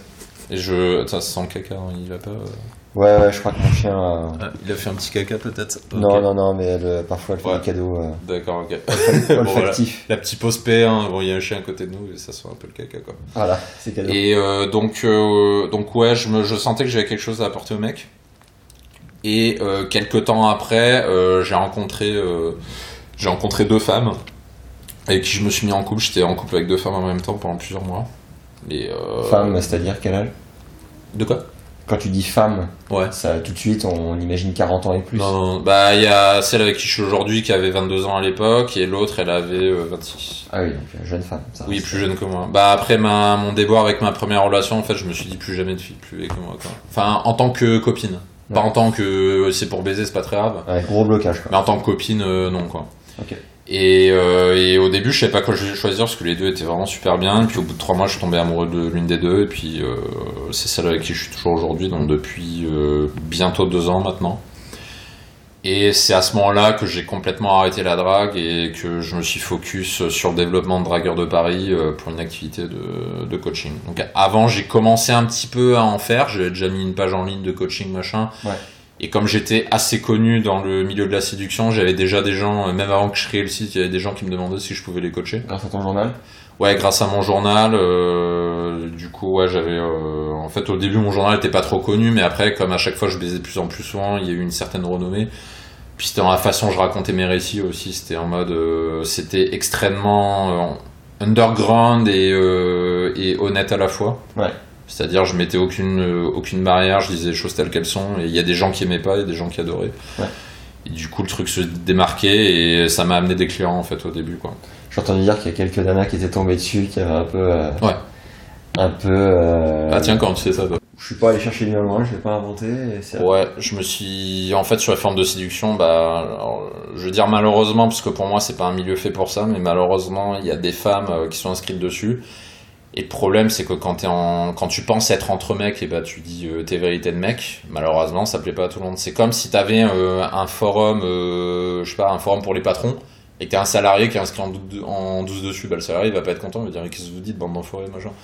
Et là, c'est pareil. C'est, bah, t'as des femmes qui traînaient, bah, forcément, je me suis fait clasher euh, sur mon journal. parce que, bah, voilà, tu, tu peux pas plaire à tout le monde de toute façon. Bien sûr. Et quand t'es assez agressif, assez polarisant, bah, il y a des gens qui vont réagir agressivement. Et, euh, ça, alors, ça a d'abord été des femmes, effectivement, qui m'ont clashé. Ouais. Après, ça a été des mecs. Parce qu'il y a des mecs qui me disaient, euh, en fait, il y a des mecs déjà, il des mecs qui commencent à dire j'étais un mytho, que machin, alors qu'il y a des gens qui venaient me défendre sur forum, qui disaient non, mais moi je l'ai vu, euh, t'inquiète, c'est pas un mytho. Ouais. Puis après, ils commençaient à me clasher, genre, ouais, mais c'est quoi l'intérêt de raconter tes trucs là sur ton journal, tu veux te faire mousser, euh, t'es, euh, t'es un attention war, euh, machin, mais, euh, et les mecs, ils, ils écrivaient des pavés, hein, ils écrivaient des pavés juste pour cracher leur, leur haine, tu vois, quoi. Wow. Et c'était c'était ouf hein, sur les forums, c'est un milieu très. il y a des gens qui aiment ce que tu fais, il y a des gens qui viennent te clasher quoi. Bon, et donc tu as quelques demandes de coaching à ce moment-là. Et comment tu euh, comment tu gères? Est-ce que euh, tu prends du plaisir à accompagner? Comment, comment ça évolue quoi? Et ben mon plaisir en fait c'est euh, en fait ça fait très écho à mon passé d'ancien timide, c'est-à-dire bah, quand je regarde en arrière, je vois l'évolution que j'ai eue. Et en fait, mon plus grand plaisir aujourd'hui, c'est de faire faire la même chose sur une échelle de temps réduite aux gens. C'est moi, j'ai mis très très très longtemps à progresser. hein. Ça fait 10 ans que je suis dans le milieu de la drague, donc j'ai mis très longtemps, j'étais très long. Ouais. Et mon ambition d'aujourd'hui, c'est de. Après, tout dépend des objectifs des gens. Il y en a, ils veulent juste une copine et euh, faire leur vie euh, pépère. Et il y en a, ils ont envie d'avoir des femmes dans leur lit tous les jours. Donc c'est pas pas les mêmes ambitions. Mais quelle que soit l'ambition du mec, ce que je veux, c'est accélérer sa progression. Et mon grand plaisir, c'est justement de le voir progresser très rapidement. Alors que sans moi, oui, il aurait progressé. Il aurait mis combien de temps? Combien de temps il aurait mis à progresser? Il aurait mis 5 ans, 6 ans? Entre temps, tu vieillis, tu vois. C'est ça que je dis aux gens. Quand t'as 20 ans, t'as toute la vie devant toi, c'est pas, c'est pas grave, c'est ce que j'ai vécu. Mais typiquement, souvent, j'ai des gens qui ont 30 ans, qui ont 40 ans. Un mec qui a 40 ans, qui est encore vierge, et j'en ai, Mm. il a pas 10 ans devant lui. À 10 ans, il a 50 ans. C'est, c'est pas fini à 50 ans, mais à 50 ans, c'est plus pareil, tu vois. C'est sûr. Le mec, faut le faire progresser très vite, en un an, deux ans, trois ans, tu vois. Ouais. Et mon plaisir, c'est ça, justement, c'est d'avoir cette accélération de, de progression, de voir un mec passer euh, du néant où il y a zéro femme à très rapidement avoir des, des résultats, tu vois. T'aurais une anecdote de personne coachée euh, dont la progression était assez fulgurante Bon, alors, euh, c'était un mec euh, qui, ve- qui venait de Lyon. Je sais plus comment il s'appelle, c'était il y a un an. Il venait de Lyon, il m'a fait la totale, il m'a pris la formule la plus chère et tout. Et, et puis il rentre chez lui, je lui fais son profil, machin et tout. Et déjà au bout de 2-3 jours, il me dit Ouais, Mike, t'es un putain de génie, j'ai jamais eu autant de matchs de ma vie, c'est le feu, machin et tout. Le mec, il me, il me bombarde de, de, de trucs, tu vois. Quoi. Non.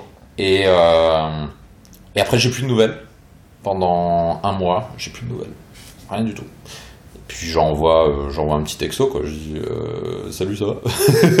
Alors je dis pas salut, ça va. Je dis euh, Ouais, euh, je prends un peu des nouvelles, comment ça se passe et tout. Puis là, il me fait euh, Ah bah c'est cool, euh, je suis en couple en fait. En fait, le gars avait très très peu d'expérience avec les nanas. Il, peut-être qu'il avait couché avec une ou deux nanas dans sa vie, pas plus. Et le gars, il voulait se poser, tu vois, mais le gars, en un mois, il, a rencontré une copine, quoi. C'est-à-dire, il partait du néant, et puis en un mois, bah, il a, il a, il a complètement, complètement changé. Parfait ça. Ou, à- ou un autre aussi, une autre anecdote que je peux raconter, c'est bah, le dernier élève que j'ai eu. Tiens, c'est euh, un gars avec qui je faisais des sessions street sur Aix-en-Provence il y a euh, 8 ans, 7 ans. Ouais. On s'est perdu de vue pendant 6 ans, aucune nouvelle. Et en fait, il y a un mois et demi, il a atterri sur mon site par hasard. Et dans ma façon de me décrire, il m'a reconnu en fait. Il a reconnu que c'était moi. Il avait toujours mon numéro. Il m'a recontacté comme ça. Il m'a dit ouais, j'ai atterri sur ton site, machin et tout.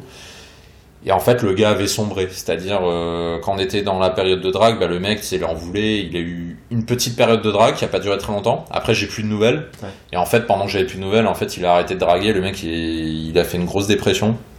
Parce que bah, il, il avait pas de boulot à l'époque. Il vit toujours chez ses parents. Et il complexait beaucoup. Ça, c'est un peu le mal masculin. Toi, tu l'as pas, mais. euh, la perte de cheveux.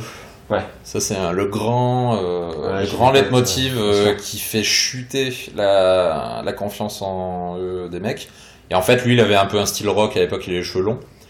Et euh, quand il m'a quand il m'a recontacté, je lui ai dit bah vas-y, on m'envoie une photo. Déjà pendant deux jours, il m'a saoulé euh, parce qu'il voulait pas me montrer les photos. Ouais. Au bout de deux jours, finalement, il m'envoie des photos en selfie. Et effectivement, euh, euh, changement total quoi. Parce que là, c'était pour retravailler son profil Tinder? C'était tout. Ouais, euh, et après, euh, j'allais en parler après, mais après, on lui a fait un relooking, passage au barbier, machin et tout. Et euh, mais le gars, il y a, plus rien qui allait, quoi. La, la coupe de cheveux, ça allait pas du tout. Enfin, il, il- je sais plus si je lui ai dit, mais il faisait vraiment. On dirait il avait un cancer, quoi. Je te jure. C'est dur de dire ça, mais c'est vrai. Dans ça, on- il était vraiment pas bien, quoi. Ouais. Et le gars, je lui ai dit, bah écoute, dans pas longtemps, je redescends sur Aix. euh, si tu veux, je m'occupe de toi. Génial. Et au début, il hésitait un peu parce qu'il disait ouais, mais attends, j'ai pas besoin d'un coach, machin. Un peu comme beaucoup de gens, tu sais, euh, Eh, j'ai pas besoin, machin et tout. Et puis, euh, et puis finalement, il dit ok.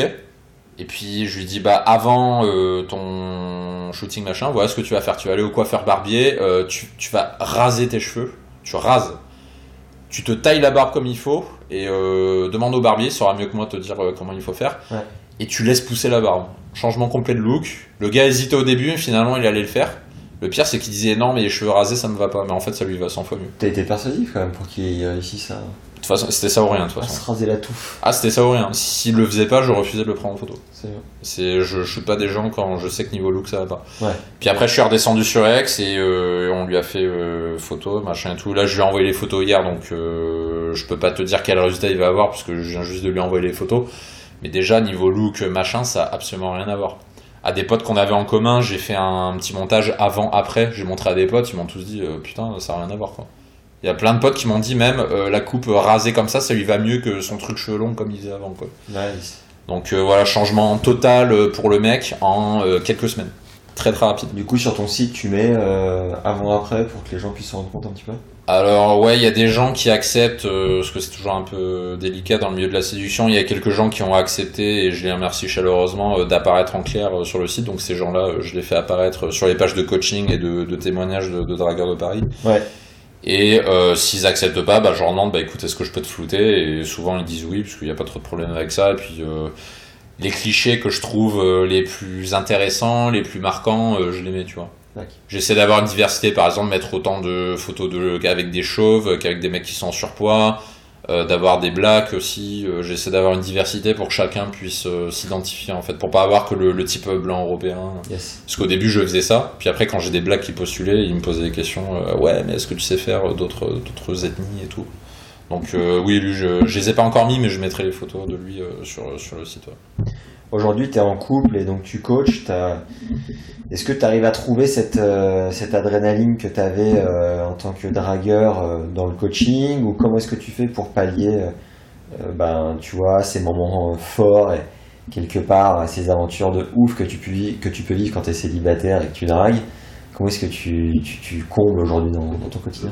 Alors, il y a plusieurs façons. Euh, déjà, avant même de te mettre en couple, je dis toujours ça euh, aux gens, mais euh, qu'ils aient été dragueurs ou pas, de se mettre en couple avec une nana suffisamment euh, bien et belle pour leur couper envie d'aller draguer d'autres nanas, tout simplement. Faut, faut- en fait, faut que, ta, nana- faut que ta nana soit supérieure à à 98% des nanas que tu croises dans la rue. Ouais. Après, c'est ma vision des choses. Mais euh, de toute façon, à l'époque, je me suis dit, je me, je me mets pas en couple tant que je tombe pas sur une nana comme ça. Puis elle, bah, elle voilà, ce qu'il faut, elle est super jolie, elle fait 1m81, je crois, ou 82, je sais plus, elle est très très grande, tu vois, euh, Ouais. taille mannequin, elle se fait brancher tous les jours, elle est super intelligente, elle fait du droit, machin, tu vois, donc euh, au top quoi. On est dans les mêmes délires et tout, donc euh, voilà, je suis avec une nana comme ça, je ressens pas le besoin d'aller draguer d'autres nanas parce que je la considère au-dessus de, de la plupart. Ouais. Et ensuite, euh, je le cache pas, hein, ça m'arrive de repenser à cette période de nostalgie. Ah ouais, c'était bien quand j'avais des des soirées drague la semaine, le week-end. Des fois j'y repense, non, je, je le cache pas. Des fois j'y repense. Par contre, du coup, cette nostalgie, en fait, je la, je la recrache dans mes produits, dans mes formations et sur le site, en fait. Ma fa- Au lieu de la répercuter sur de la drague pure, c'est-à-dire de dire, ah bah la nostalgie, bah tiens, si j'allais draguer, au Ouais. lieu de faire ça, je dis, bah tiens, euh, si j'écrivais un truc, si je pondais euh, tel truc, si je racontais euh, telle expérience. Bah, c'est ce que je fais sur mon podcast, typiquement, je raconte mes expériences de drague euh, sur ma chaîne de, de, de podcast. Et ça me permet justement de maîtriser cette, euh, cette nostalgie de, de drague. transmets quoi. Voilà. Puis après, bah, la dernière, si on en a parlé avant, bah, c'est des des- d'autres gens, tout simplement. Quoi. Ok. Interesting. Euh, Est-ce qu'il y a un truc en particulier dont tu veux parler pour terminer peut-être?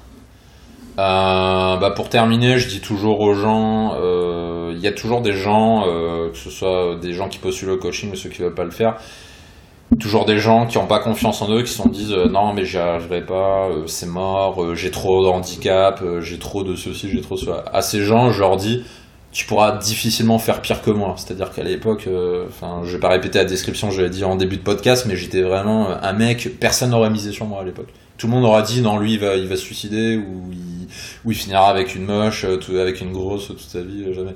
Je leur dis, euh, à ces gens-là, je leur dis, re- regardez d'où je suis parti, regardez ce que je suis devenu. À partir de là, pourquoi toi, t'y arriverais pas? Est-ce qu'il te manque un bras? Est-ce qu'il te manque une jambe? Euh, Non. c'est- alors moi je l'ai pas eu, mais j'ai un de mes partenaires euh, coach avec qui je travaille. euh, Il a reçu une fois un mec qui était handicapé en fauteuil roulant. Ouais. Et je te jure, ça l'empêchait pas d'avoir une vie sexuelle. Le Yes. gars, le gars, il baisait quand même. Et ces gens-là, je leur dis, si un, un handicapé arrive à se taper un certain nombre de nages, je dis pas une ou deux dans sa vie, mais régulièrement, pourquoi toi tu y arriveras pas putain Et les gens sont toujours les premiers à se dire, ah, non mais je vais pas y arriver, machin. Et quand un handicapé ou un gars qui a eu mon vécu euh, y arrive, je dis, mais toi, pourquoi tu y arriveras pas? Ouais. Et ça, c'est un peu le message que je voudrais faire passer aux gens. Je leur dis, euh, à moins qu'il vous manque deux bras et deux jambes, ce dont je doute fortement, euh, voilà, le potentiel, tu l'as. Tout le monde l'a. Mais il y a du travail. Je, je dis pas qu'en un mois euh, tu y arrives. Enfin, il y a des gens qui progressent très très vite en un mois et d'autres euh, c'est plus long. Mais il faut bosser. Il faut bosser pour le faire. C'est sûr que la pilule miracle en un mois machin, ça n'existe pas. Ça, ça demande du, ça demande du boulot. Mais si tu fais le boulot, si tu le fais sérieusement, assidûment et que tu pratiques, il y a un moment ça va marcher. Tu vas avoir le déclic, ça va, ça va décoller. Puis là, euh, c'est bon quoi. Ton succès est là. Ce que j'ai ressenti en accompagnant des hommes et des femmes en coaching, c'est qu'à un moment donné, il faut avoir l'intelligence de se dire là, j'ai besoin d'un coup de main pour tel ou tel point précis. Ouais. Alors, le, le point au départ, il peut être énorme si tu commences de très très loin, ou il peut être euh, beaucoup plus petit si euh, bah, c'est un, un segment un peu, peu particulier à travailler. Si tu es une fille, que tu as 35 ans et que tu recherches tel type d'homme, bah forcément, ça va pas être euh, le même point que Ouais. le jeune de 20 ans qui a tout à construire. Ouais. Mais à un moment donné, il faut avoir la présence d'esprit de se dire euh, j'ai besoin d'aide. Et, euh, et comme tu disais, le, la personne sur X euh, qui disait mais non, un coach, mais je vais, je vais pas me rabaisser à ça. Hmm. Bah, désolé, mais à un moment donné, ça te fait gagner du temps, de l'énergie, euh, des années peut-être, mais euh, Ah faut, bah, tout à faut y fait. aller quoi. Bah, regarde, quand j'ai commencé au début, j'étais tout seul et euh, franchement, j'aurais progressé mais un milliard de fois plus rapidement si j'avais eu un coach ou quoi. Bon, heureusement pour moi, j'avais eu un. T'as eu des bons mentors. Ouais, j'ai eu un mentor. Par contre, je le dis aux gens parce que tout le monde cherche un mentor. Tout le monde se dit ouais, je cherche un mec qui veut m'apprendre la drague. Par contre, euh, pour qu'un mec très bon en drague euh, décide de passer un an, deux ans à faire toutes ces sorties night avec toi, faut qu'il y ait autre chose derrière. Parce que souvent, les gens, ils y vont en mode euh, toi, apprends-moi ce que tu sais. Ouais. Mais lui, il a rien à donner en retour. Donc du coup, pourquoi un mec, il va entre guillemets te coacher gratuitement pendant six mois, pendant un an, il a aucun intérêt. Faut qu'il y ait autre chose derrière. Et cette autre chose, c'est l'amitié, tout simplement. C'est-à-dire, euh, si t'as la chance, effectivement, d'être ami avec un mec très bon en drague, euh, moi, c'est ce que j'ai fait, bah, du coup, tu peux le faire. Par contre, si t'en as pas, enfin, faut arrêter de se dire, euh, non, mais je vais me débrouiller par moi-même, ça va le faire, parce que ça marche pas. Je l'ai vu un milliard de fois. Tout le monde s'estime meilleur que les autres. Tout le monde se dit, non, mais moi, je suis différent, moi, je suis meilleur, moi, ceci, moi, cela. Tout le monde s'estime comme ça. Je l'ai fait aussi. Tout le monde veut se débrouiller tout seul, mais au Ouais. final, t'avances à deux à l'heure. C'est ça le truc.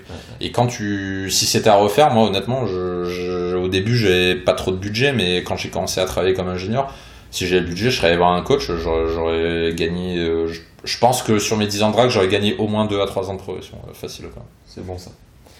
Génial. Qu'est-ce qu'on peut te souhaiter pour la suite et où est-ce qu'on te retrouve? Bah écoute, euh, donc les gens peuvent me retrouver sur, sur Dragueur de Paris. Il y a plusieurs contenus que je propose. Bon, je commence par le contenu gratuit puisque forcément c'est celui qui intéresse le plus les gens. Euh, donc les gens qui écoutent ce podcast, je les invite à s'abonner euh, sur ma chaîne de, podcast. Donc il suffit d'aller sur Dragueur de Paris. Il y a dans le menu il y a un onglet qui s'appelle podcast. Il suffit de cliquer dessus. Comme ça, on peut accéder aux, euh, aux émissions de podcast. Ensuite, l'autre contenu que je produis, c'est du contenu par mail. Donc, euh, bah, je fais la même chose que toi aussi. Euh, tous les jours, je, je publie euh, une technique, une anecdote, euh, quelque chose en rapport avec la drague à des abonnés à ma newsletter privée. Donc, j'appelle ça les emails privés de motivation. Ouais. Et là, pareil, pour y accéder, il y a un menu qui s'appelle motivation sur mon site. Il suffit de s'inscrire, des inscriptions à tout moment. Et euh, tous les jours, les gens reçoivent du contenu euh, gratuitement. À quelle heure? Hein? À quelle heure? Je fais le matin, euh, 7 à 8, 7h ou 8h selon, selon mon humeur. quoi. J'en-. J'envoie le, le matin. Et ensuite, pour les gens qui ont envie d'aller plus loin, bah, il y a les deux types d'aides que je propose. Bon, déjà, c'est le coaching, euh, forcément. Donc, il y a un onglet euh, qui s'appelle Agir euh, sur, sur le site. Et l'autre, et c'est principalement pour les gens qui sont pas à Paris, qui n'ont pas forcément la possibilité d'y aller, bah, ces gens-là peuvent utiliser les formations en ligne qui sont principalement tournées vers Tinder aujourd'hui, puisque c'est toujours euh, notre spécialité euh, chez Dragueur de Paris. L'essentiel du contenu est sur ça, parce que je considère qu'aujourd'hui, essayer de en compte, c'est c'est une chance. En fait, aujourd'hui, sais, quand j'ai démarré la drague, il y a 10 ans, ça n'existait pas. Ouais. Et là, aujourd'hui, tu as ça, ça facilite grandement le processus de drague. À part qu'aujourd'hui, c'est très difficile, parce qu'il y a une conférence de fou. Une concurrence de fou, pardon. Ouais. Du coup, tu as deux possibilités, c'est soit tu sais te débrouiller, ou soit tu sais pas. Si tu sais pas, t'es mort. C'est comme ça. C'est le cas de 80% des mecs. Ouais. Et si tu veux apprendre les bases, faire partie de ces 20% de mecs, justement, ce que, ce que j'ai fait à l'époque, bah, il y a des techniques à connaître et ces techniques, je les enseigne dans, dans mes formations en ligne. Donc on peut retrouver euh, euh, sur le menu formation en ligne du, euh, du site. Très bien. Est-ce que tu as une citation que, qui t'anime particulièrement au quotidien? Euh, ouais, il y en a une que je donne souvent, je peux donner aux gens, qui s'applique bien à la drague, mais euh, partout ailleurs. C'est un proverbe arabe qui dit euh, Qui veut faire quelque chose trouve un moyen, qui ne veut rien faire trouve une excuse. Et ça, tu peux l'appliquer partout. Et très souvent, tu le vois, un gars qui veut pas aborder, il va trouver une excuse. Par contre, un gars qui a envie de le faire, mais vraiment, il va trouver des solutions. Il va dire Ah, là, il n'y a pas de nana, ah, c'est pas grave, on change d'endroit, ah, c'est pas grave, on va aller là. Alors que le gars qui veut pas va dire Ah, non, il n'y a pas trop de nana, on reviendra demain. Je suis un peu fatigué ça. Ouais, puis j'ai j'ai pas bu assez d'eau, j'ai soif, je crois que je vais rentrer chez moi boire. Puis j'ai envie de faire caca aussi, donc faut que j'aille aux toilettes, tu vois. Tu vois, je peux pas trop aborder, puis il fait pas beau. Puis j'ai vu une étude statistique, quand, quand il y a des nuages, les filles sont open, donc euh, non, c'est pas, c'est pas, c'est Puis elle a un chapeau, celle-là, c'est pas la peine. Hein? Et puis celle-ci, elle a un chapeau là-bas, c'est pas la peine. Ouais, et puis elle, elle est pas en mini short, elle a mis un jean un peu extra large, donc ça veut dire qu'elle veut pas se faire draguer, ça veut dire qu'elle monte pas ses formes, donc euh, non, elle, je, je sens pas trop, tu vois. euh, je sais pas, tu vois, j'ai comme un sixième sens, elle, je sens qu'elle est, elle est pas open, tu vois, quoi. Puis là, comme il fait moche, et puis les Parisiens, de toute façon, à Parisiens, c'est tous des mecs euh, qui, qui sont dans leur lune. Puis Paris, c'est nul, je crois, j'ai déménagé. Faut, faut pas aborder à Paris, tu vois. ça. Tu vois, un mec qui va être dans les excuses, il va être là. Non, mais je l'ai entendu, ça. Je rigole pas, hein, c'est des, des gens euh, qui veulent pas open, ils me sortent mes excuses sur excuses comme ça. Ouais, ouais. Le pire que j'ai eu une fois en coaching, c'était un mec euh, très difficile à débloquer. Le pire, il était beau gosse, hein, c'est ça le pire. Le mec était franchement beau gosse.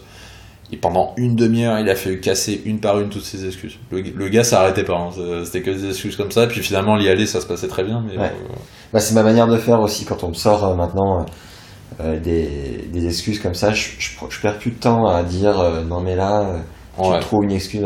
Immédiatement, je fais excuse. tu vois, le mec me sort une phrase, je dis excuse. Après, je lui explique. Je dis non, mais regarde, tu me sors ce truc à deux balles alors que je te montre. T'inquiète pas, ça va très très bien se passer. J'y vais, le mec voit que Ouais. en effet, je me suis jamais pris un coup de sac à main et je suis reparti avec des bleus à la tête. Et euh, voilà, c'est vrai que les excuses sont un, un fléau dans ce. Ouais, les excuses sont raides, malheureusement. Euh, toute dernière question bonus, euh, c'est l'inverse. C'est, euh, je te publie sur mon podcast. Est-ce que tu as une question me concernant Et on conclura là-dessus. C'est toi qui, qui interviewe. Bah tiens, je vais te reposer la même question que tu, tu m'as posée juste avant. Euh, si tu devais avoir une citation, un leitmotiv euh, auquel tu penses souvent, euh, ce serait quoi? Euh, j'en ai deux. J'en avais un quand je faisais mes études aux États-Unis. J'avais un prof qui écrivait toujours une, une citation au début du cours et c'était Yesterday is the past, Tomorrow is the future and today is a gift called present. Ce qui veut dire hier c'est le passé, demain c'est le futur, aujourd'hui est un cadeau nommé présent. Oui, ça c'est très cool, c'est profiter voilà, du moment présent et avoir la, la présence d'esprit de se dire que bah, on est en vie, on est en bonne santé et que tout le reste c'est du bonus. Oui, c'est vrai. Et depuis peu, j'en ai entendu une que j'adore qui est fait est mieux que parfait. Et donc voilà, oui, ça, euh, j'approuve à 200%. Ouais. Ouais. c'est ce qui m'anime, c'est de se dire, Ouais. certes, euh, je commencerai jamais comme un master, mais le but du jeu, c'est de mettre le pied à l'étrier et d'améliorer au fur et à mesure. Bah, tu sais, souvent, ça, vouloir faire les choses parfaites, donc ce qu'on appelle le perfectionnisme, souvent, tu sais, c'est une stratégie. Ce que j'ai remarqué en coaching, c'est une stratégie d'évitement euh, du risque. C'est-à-dire, le, le gars se dit, euh, ah, j'ai j'ai pas les couilles de me prendre des râteaux, donc du coup, je vais essayer d'éviter au maximum cette possibilité-là, en faisant l'approche parfaite. Ouais. Sauf que c'est une équation impossible à résoudre, tu peux pas être parfait euh, quand tu débutes. Et du coup, bah, les gens trouvent des excuses derrière. C'est un truc que j'ai remarqué pour les, euh, pour les perfectionnistes. Donc, du coup, ta citation, j'approuve à, à 200%. Yes. Merci Mike de ton temps. Je remets tous les liens vers euh, ton contenu en description. Euh, bien entendu, abonnez-vous à la chaîne, allez jeter un œil euh, au contenu de Mike. Et euh, ben, merci d'avoir écouté cette, cet entretien jusqu'à maintenant. Et on vous dit à bientôt. À très bientôt. Ciao.